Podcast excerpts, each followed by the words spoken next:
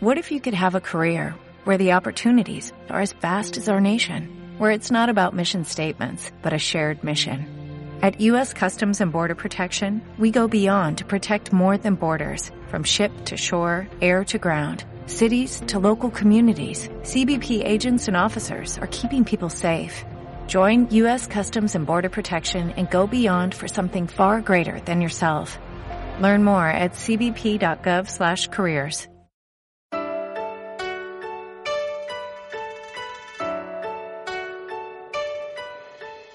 Estás escuchando Por favor, cuida de mamá, de Kyung Sok Shin. Capítulo 3 Tercera parte Ya estoy en casa. Ya estoy aquí. Abres la puerta del dormitorio. Está vacío. Hay unas pocas toallas en una esquina. Tu mujer las dejó allí antes de que fueran juntos a Seúl. El resto del agua con que tomaste tus pastillas esa mañana se ha evaporado del vaso que dejaste en el suelo. El reloj de la pared marca las tres de la tarde y la sombra del bambú entra en la habitación que da al patio trasero. He dicho que ya estoy aquí. Te dices a ti mismo, con los hombros hundidos en la habitación vacía. ¿En qué estabas pensando cuando no hiciste caso a tu hijo que no quería que volvieras solo y cogiste el tren a casa? En un pequeño rincón de tu corazón persistía la esperanza de que, cuando entraras y gritaras ¿Estás en casa? Ya estoy aquí.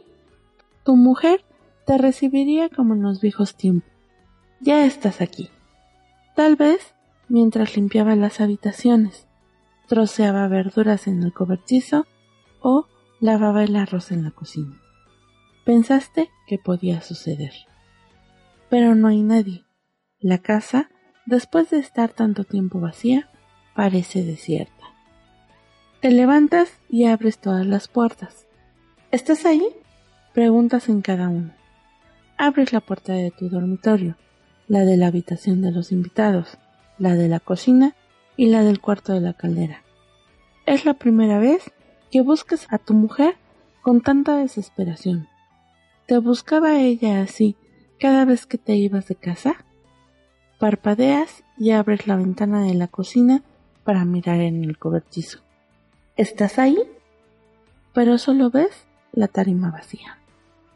A veces te quedabas ahí parado y observabas a tu mujer trajinar en el cobertizo, y ella miraba en tu dirección, aunque no llamaras, y preguntaba, ¿Qué? ¿Necesitas algo?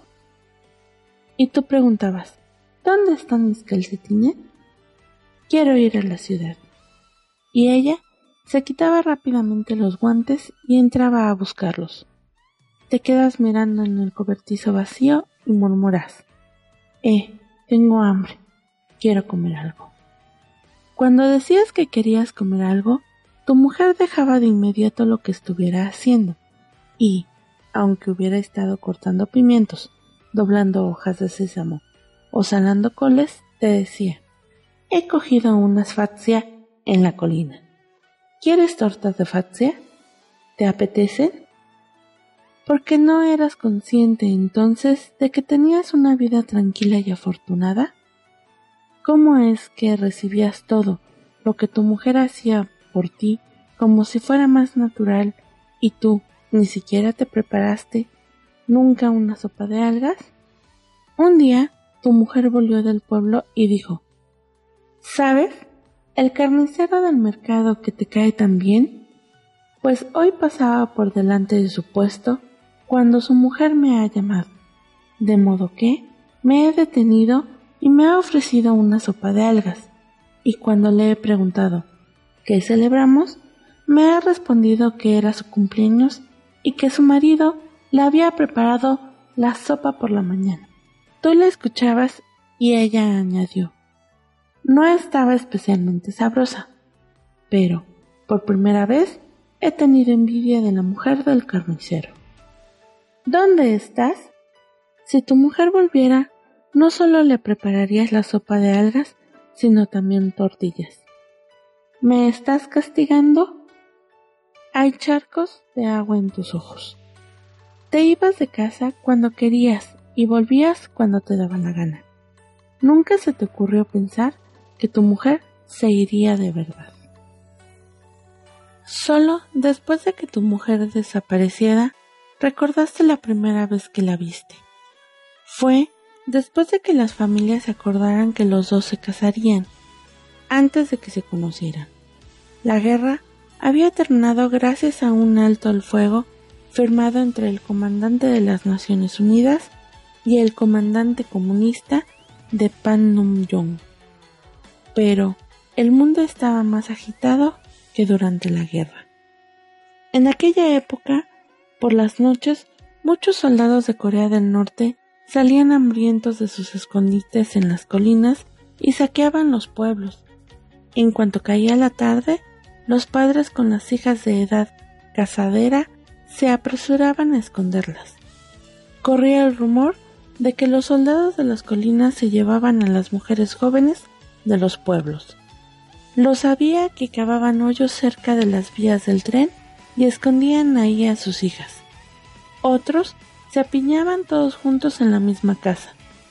Algunos se apresuraban a casar a sus hijas. Tu mujer había vivido en Chinmoe desde que nació hasta que se casó contigo. Tenías 20 años cuando tu hermana te dijo que te ibas a casar con una joven de Chinmoe en menos de un mes. Te explicó que era una joven cuyo horóscopo congeniaba perfectamente con el tuyo. Chinmoe era un pueblo de montaña que quedaba a unos 10 kilómetros de tu pueblo. En aquella época era habitual contraer matrimonio con alguien a quien no habías visto nunca. La ceremonia se celebraría en el patio de la casa de la joven en octubre, poco después de recoger los tallos de los arrozales. Cuando se fijó la fecha de la ceremonia, la gente te tomaba el pelo cada vez que sonreías. Decían que debías estar contento de casarte. A ti, la idea ni te gustaba ni te dejaba de gustar. Como tu hermana hacía todas las tareas domésticas, en casa todos decían que debías darte prisa de buscar esposa. Tenía sentido, pero se te ocurrió que no podías vivir con una mujer a la que nunca habías visto. Nunca quisiste vivir toda tu vida trabajando la tierra de ese pueblo, en una época en que había tan poca mano de obra disponible que hasta los niños iban a los campos. Tú vagabas por el pueblo con tus amigos. Hiciste planes de fugarte y abrir una cervecería en una ciudad con dos amigos. No pensabas en la boda, sino en cómo reunir el dinero para abrir la cervecería. Así pues, ¿qué fue todo lo que hizo que encaminaras tus pasos hacia Chinmoe? Tu prometida vivía en una casa de campo con un bosque de bambú en la parte de atrás y caquis maduros que colgaban de un árbol en una esquina. Llevaba una bolsa de algodón y estaba sentada en el porche bordando un fénix en un bastidor. La luz brillante se reflejaba en el tejado y en el patio, pero la expresión de la joven era sombría. De vez en cuando levantaba la vista hacia el cielo despejado de otoño y estiraba el cuello. Observó unos gansos que volvían a la hilera hasta que desaparecieron. Luego se levantó y salió de la casa. Sin que nadie te viera, la seguiste hasta los campos de algodón. Tu futura suegra estaba acuclillada recogiendo algodón. Mamá, la llamó la joven. ¿Qué? respondió la futura suegra sin mirarla, y siguió recogiendo algodón. El algodón blanco danzaba en el aire fresco.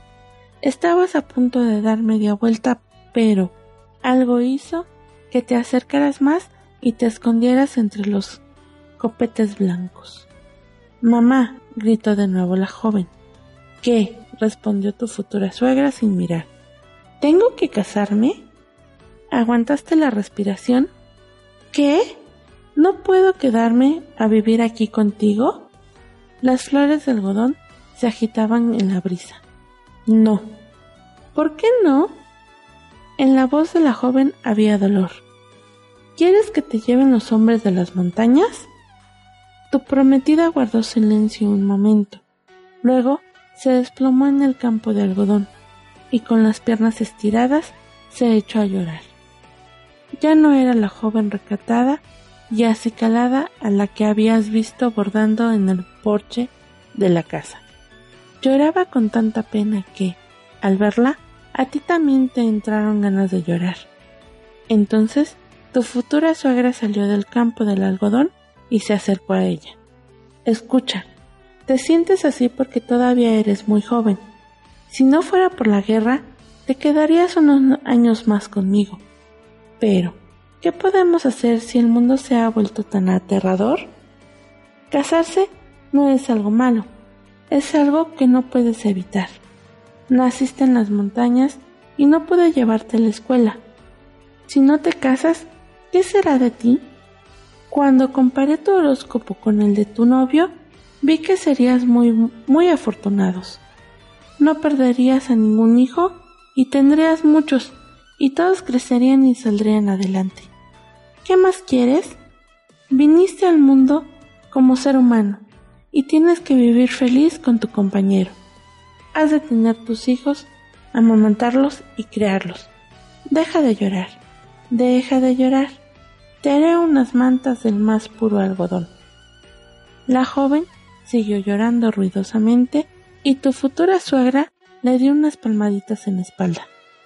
Para, para ya de llorar. Pero tu prometida no paró y tu futura suegra también se echó a llorar.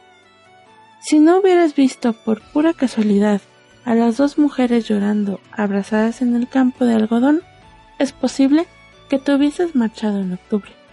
Pero, cuando pensabas en esa joven bordando en el porche, en la joven que había llamado a gritos a su madre en el campo de algodón, y en que algún soldado podía llevársela a las montañas sin dejar rastro, ya no podías marcharte.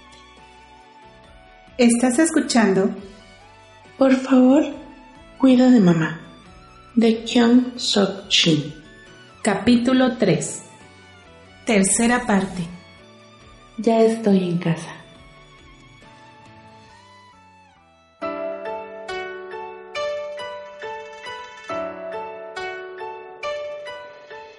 ¿Estás escuchando? Por favor, cuida de mamá. De Kyung Sok Shin. Capítulo 3. Cuarta parte. Ya estoy en casa. Cuando volviste a la casa vacía después de que desapareciera tu mujer, dormiste durante tres días seguidos. En la casa de Hyunchol no conseguías conciliar el sueño. Por la noche te tumbabas y cerrabas los ojos, tenías el oído tan agudizado que tus ojos se abrían al instante si alguien salía de la habitación de enfrente para ir al cuarto de baño. Durante las comidas te sentabas en la mesa por respeto a los demás, aunque no tuvieras hambre. Pero en tu casa no comiste nada y dormiste como un muerto. Creías que no querías mucho a tu mujer, porque te casaste con ella después de haberla visto solo por una vez. Pero cada vez que te ibas de casa y pasabas un tiempo fuera, ella reaparecía en tus pensamientos. Las manos de tu mujer eran capaces de crear cualquier vida. Tu familia nunca había tenido mucha suerte con los animales.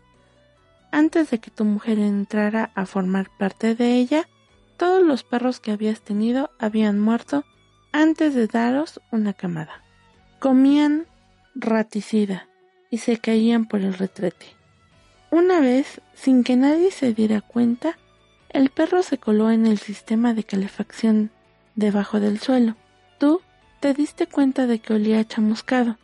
Lograste abrirlo y lo sacaste muerto. Tu hermana decía que tu familia no debería de tener perro, pero tu mujer llegó de la casa de los vecinos con un cachorro recién nacido. Le tapaba los ojos con una mano. Creía que los perros eran tan listos que, si no les tapaba los ojos cuando te los llevabas, volvían con su madre.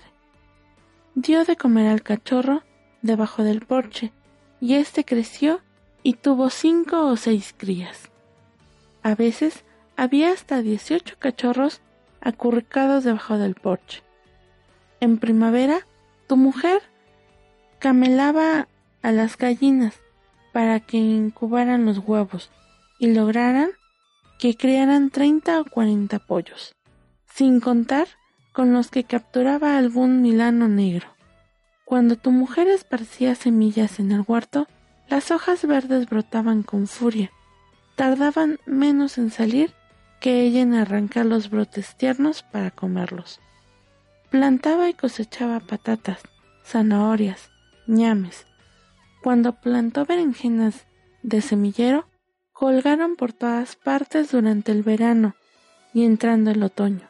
Cuando lo que tocaba a tu mujer crecía con abundancia, no tenía tiempo para quitarse de la cabeza la toalla empapada en sudor. En cuanto asomaban las malas hierbas en los campos, sus manos las arrancaban y cortaba las sobras de la mesa en pequeños trozos y las echaba a los cachorros. Atrapaba ranas, las servía y hacía puré para las gallinas, y recogía los excrementos de los pollos y los enterraba en el huerto, una y otra vez. Todo lo que tocaba a tu mujer se volvía fértil y florecía, crecía y daba fruto. Su don era tal que hasta tu hermana, que no se cansaba de encontrarle defectos, la llamaba y le pedía ayuda para sembrar sus campos y plantar pimientos. ¿Estás escuchando? Por favor, cuida de mamá. De Kyung Sok Shin. Capítulo 3. Cuarta parte. Ya estoy en casa.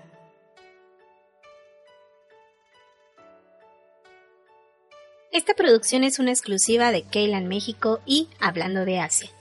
La reproducción parcial o total del contenido es sin fines de lucro y responsabilidad de quien lo escuche.